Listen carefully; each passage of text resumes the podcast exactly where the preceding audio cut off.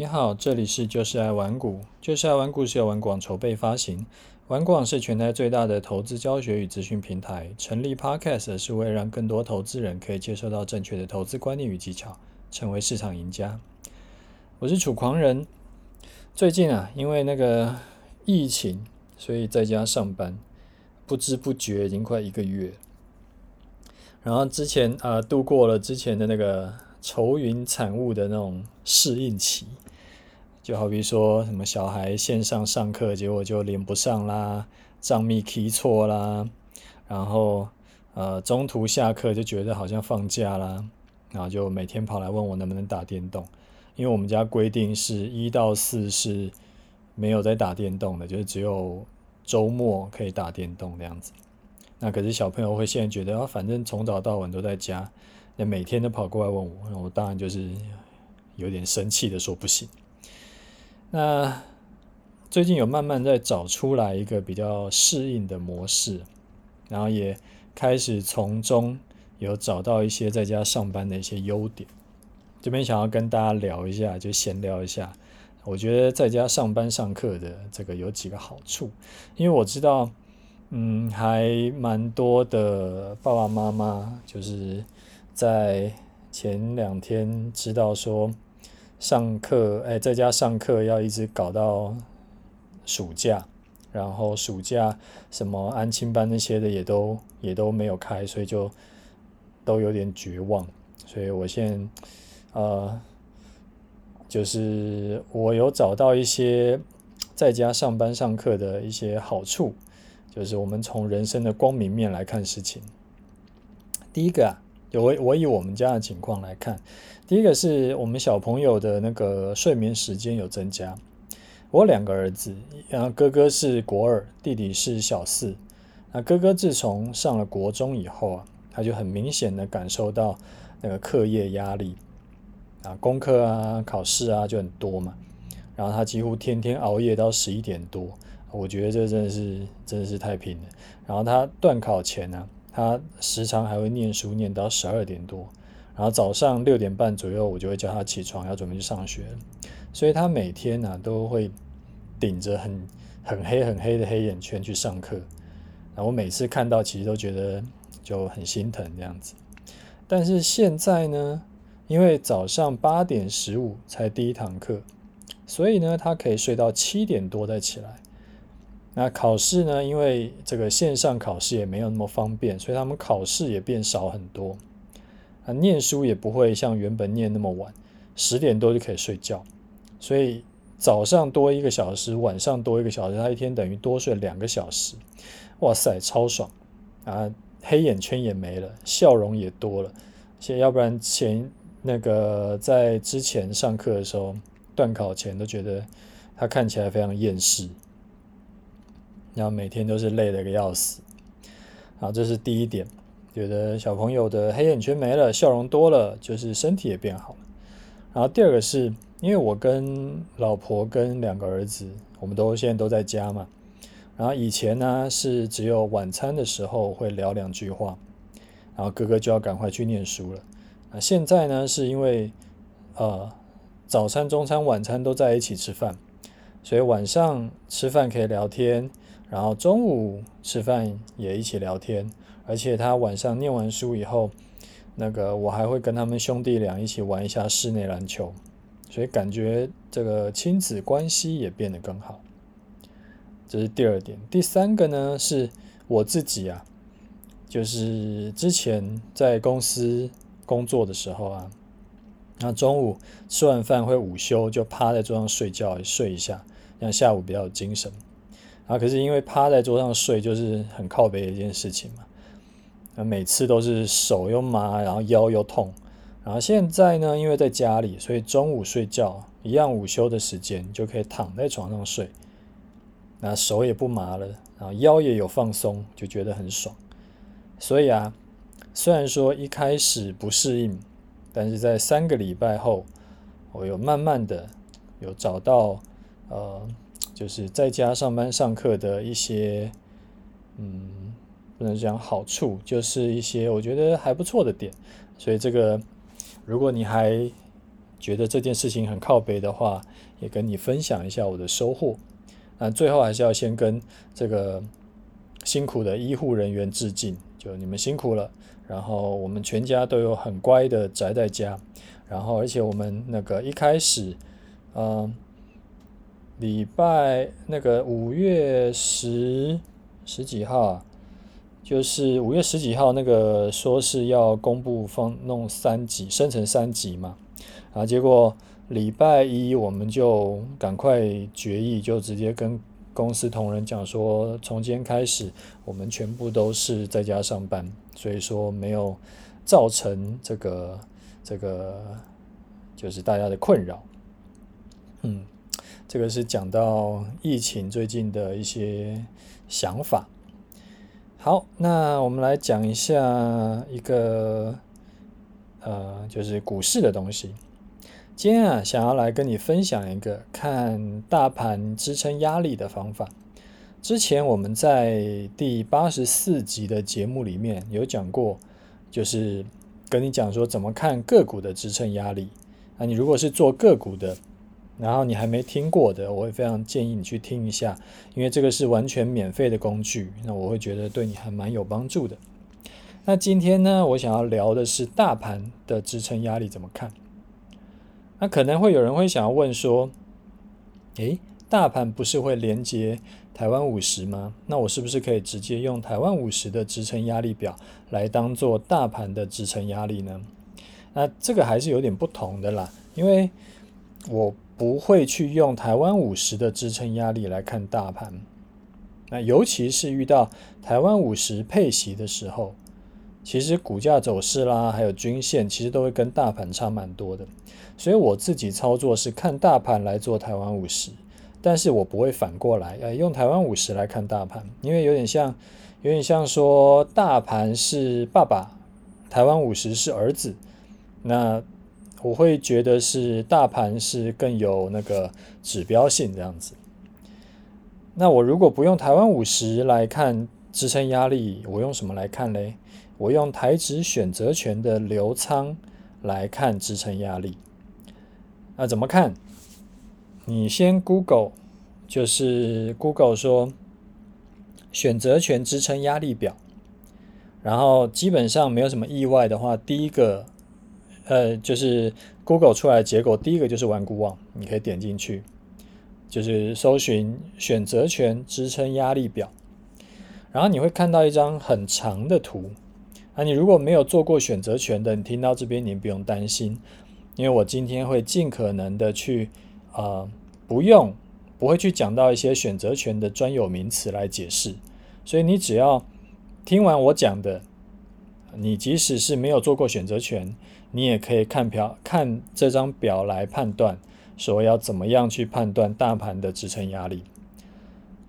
那这张图呢，是根据选择权的流仓总口数来统计的。啊，你把画面往下拉，它中间是一串直的数字，呃，指数。从最上面的应该是啊一五三零零、一五三五零、一五四零零等等等等，它就是每每隔五十点，每加五十点，它会往下一一列这样子。然后每一行呢，就是每一列会增加五十点，直到后来会有一个会出现一个就是黑底白字的地方，黑底白字的那个就是啊。最接近今天收盘价的数字，以今天的今天的情况来看，我看一下啊，今天最接近的数字应该是在一七一五零，都差不多嘛。因为今天的大盘是收在收在哪里？收在一七一五九，对，所以说今天的。那个最接近这五十点五十点来看的话，最接近是一七一五零。好，当你一开始你先去找找黑底白字的那个，就是今天的最最接近今天收盘价的地方。然后嘞，你再找到这个一七一五零以后，你再往上找，你会找到一个特别深色的绿色，它会有很多个绿色的棒子。然后那你会找到一个特别深色的，然后你往下找，你会找一个特别深色的红色的棒子。其实这个就是今天的大盘的支撑压力，绿色是支撑，红色是压力。以今天的情况来看，呃，支撑是在一五八零零，就是最深色的那个棒子，一五八零零。然后呢，压力呢会是在一七五零零之间。你说哇，这中间距离有点远啊？对，因为今天涨了快两百点嘛。然后嘞，那这个支撑压力是怎么来的？其实它就是选择权的留仓量造成的。那么留仓是什么意思？就是说我今天买了选择权，我没有把它卖掉，然后我就继续继续放在那边，没有出没有出出出掉了。其实我继续放在那边，它就变成留过夜就留仓了。它最在最大的留仓量的价位就会有压力和支撑。那这个应该不难理解了，就是因为你。呃，这个应该怎么讲呢？好，等一下，等一下会再解释。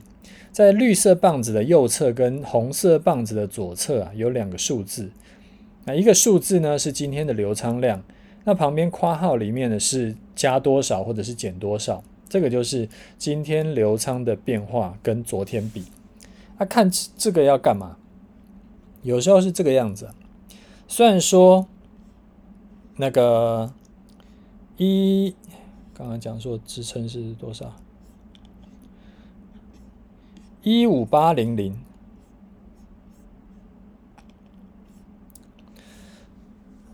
虽然说一五八零零是最大的流仓量，那是最有效的支撑，但是流仓量持续减少，那更低的价位呢，却流仓量增加。好比说，呃，一五七五零、一五七零零这样的。就是越往下，然后它的量越增加，这就代表说在市场上啊，空方力量在增强。然后那刚刚讲的15800的支撑却在减弱，因为它的流仓量变少。因为流仓量越大，就代表越多人准备在那边要接。那越多人等于准备在那边要接呢，代表说它的支撑是越强的。那反之，我们刚刚讲说，呃，压力在哪里？压力在。一七五零零嘛，所以一七五零零的流仓量如果减少，然后但是一七五五零、一七六零零的这个量增加的话，就代表说一七五零零的压力减弱了，那就代表说这个市场上多方的力道走强，然后一七五零零要压不住了。那看这个可以怎么用呢？你可以到。K 线图上啊，去把那个支撑压力线画出来，就是刚刚讲的那个那两个数字，一一个是一五八零零，一个是一七五零零，然后就照我之前跟你说过的方法来操作。你像偏该要偏多操作的时候，你就接近支撑区的时候买进，然后接近压力区的时候也不用卖出。那突破压力区呢，你还可以再加码。那之前的。那个压力区被突破以后，其实它就会变成支撑。那偏空操作的时候呢，就反过来，呃，反弹接近压力区的时候，你可以卖出或者是做空。跌到支撑区的时候，你也不用回补。跌破支撑区的时候，你甚至可以加码空单。然后之前的支撑区被跌破以后，它就会变成新的压力区。然后在那个这个这个选择权支撑压力表的左上方呢，它的日期啊，它有个日期可以自由切换近七个交易日的图，所以你可以去比较一下昨天的支撑压力跟今天有什么不同，然后你再去对比一下大盘的 K 线图。那你如果遇到那种急涨急跌的这种盘呢，其实看起来会更有那种更有 feel。啊，这个是今天想要跟你分享的一个。呃，看大盘的，大盘的这个支撑压力的方法，然后这个工具呢，也是文股网这边免费开发给大家的，所以说，嗯，我觉得还蛮好用的，而且这个还蛮长，蛮多人在用的啦。所以如果你还不知道的话，就是今天就简单教你一下这样子。好，那我们来今天来回答一下听众的问题。第一位是呃来自地方爸爸的评论，他说感谢楚大无私分享，停利移动出场点真的觉得受益良多。目前也是持续投入台湾五十，但是因为资金有限，都是以零股为主。也希望楚大接下来能够提供更多的公开示范单，让我们这些小韭菜能够学到更多。祝楚大在家就能够发大财，然后全家身体健康，儿子高高壮壮。啊，感谢你的祝福哈！我们现在有呃儿子有感觉越来越健康这样子。那至于公开示范单呢，目前都还是会继续示范下去了。所以，嗯，之后有没有什么别的需要调整的地方，到时候会再跟大家讲，好不好？那你如果说在操作，不管是台湾五十还是什么别的问题，其实你也都可以在，呃，不管是私讯或留言给我都可以的。好，再来一位叫做韭菜小达达，他说五星推推。啊，这个楚大想要请问您一个问题，关于可转换公司债，您觉得会影响股价吗？他看了网络评论都说啊，这种就要少碰，因为公司在炒股。但是我有买一只三零四二经济，啊，本来很看好今年获利，但是最近听说要发可转债，所以让我十分担担心，所以想要请教楚大的看法。呃，我会这样看呢、啊。其实，呃，假设你做股票是想要赚差价，而不是说买了以后你就呃可能就要抱个很多很多年的话呢，其实我会觉得看这家公司啊，他如果愿意看多，愿意去炒股，不一定是坏事。他只要公司持续还是有在赚钱，他的。运营还是 OK 的，那公司派看多，股东跟着获利，你就是持有股票的人跟着获利，那不是很好吗？当然啦，这个大前提是要这个运营还是要 OK 的，他要有赚钱，而不是说他本业完全没赚钱，他每天就是只想着炒股或者放一些假消息啊或什么的，那那那那种股票就不要碰。所以啊，如果你是看好经济未来的呃获利大爆发，那这样的话，如果再加上公司派也是偏偏多操作的，那我觉得这样不就很刚好吗？那至于说可转债，我自己没有太深入的去研究，所以我有帮你查了一下资料，然后我发现说，呃，对于大公司来说，这个影响不算太大。而且就算有影响，也大多是偏多的，就对股价来说是呃偏多有利的，所以我是觉得不用太担心。当然，做任何事情都还是要那个，就是有两手策略啦。就虽然你是看好的，然后感觉公司派会继续看多，那。你的停损跟资金控管还是要确实做好，因为意外跟明天你永远不知道哪个会先来。哎，我超喜欢这句话，我觉得这句话真的太有那个太有寓意了。好，这个是分享给你的我的看法。好，那我们来聊一下这几天的盘势，也看一下我的部位哈。呃，在下跌几天以后，今天涨了快两百点上来嘛，啊，差不多回到之前高点附近啊，也站回了五日线之上。那站回五日线之上呢，其实就是初步盘整结束了，准备要攻击，啊、多头表态了。所以只要明天能够顶住连价前的节前卖压，还能够续涨的话，就是多头准备往上攻击啦。而且今天台积电是带头跳空上涨，收盘收在最高点，这对整个盘势也是有利的。再看一下腾落线。今天大涨，而且不是只有台积电一家涨，是三分之二的股票都在涨，这对多头来说也是有利的。以上都可以归类在看法，下面我们来讲做法。我先讲一下我的部位。我在五月十七号早上十点买进，然后当时大盘在一五六一零，那台湾五十在一二七点八。到今天收盘为止呢，我大盘呃账上赚了一五四九点，台湾五十账上赚了九点八块，呃，大约是七点六六趴。出场策略呢，原本收盘是跌破一六六零零。然后隔天中午站不上来就出场嘛，我你应该还记得。但是昨天啊，我有在我的 Telegram 跟 Facebook 都有讲，就是说因为月线已经开始上弯了，而且已经超越了一六六零零，所以我们的出场参考就改为月线。那出场策略啊，就改成说收盘跌破月线，而且隔天中午站不回去，我们就出场。这边我再解释一下，要改为呃这个。出场参考要改为月线，必须要满足两个条件：第一个，月线要是往上走的，它不能是往下的；第二个，超过必须要超过原本定的一六六零零，不能比原本定的一六六零零还要低。两个条件同时都要存在，缺一不可。那之前有跟你讲过，就如果你很想要进场，你可以在接近一六六零零的时候买进，然后。刚好礼拜一嘛，那时候不就出现急杀，有接近一六六零零，在一六六零零上面一趴左右。我们不是每次都是呃在什么叫接近，就是在上面一趴左右就叫接近嘛。啊，如果你当时有进场，就恭喜你，因为现在应该是赚钱的。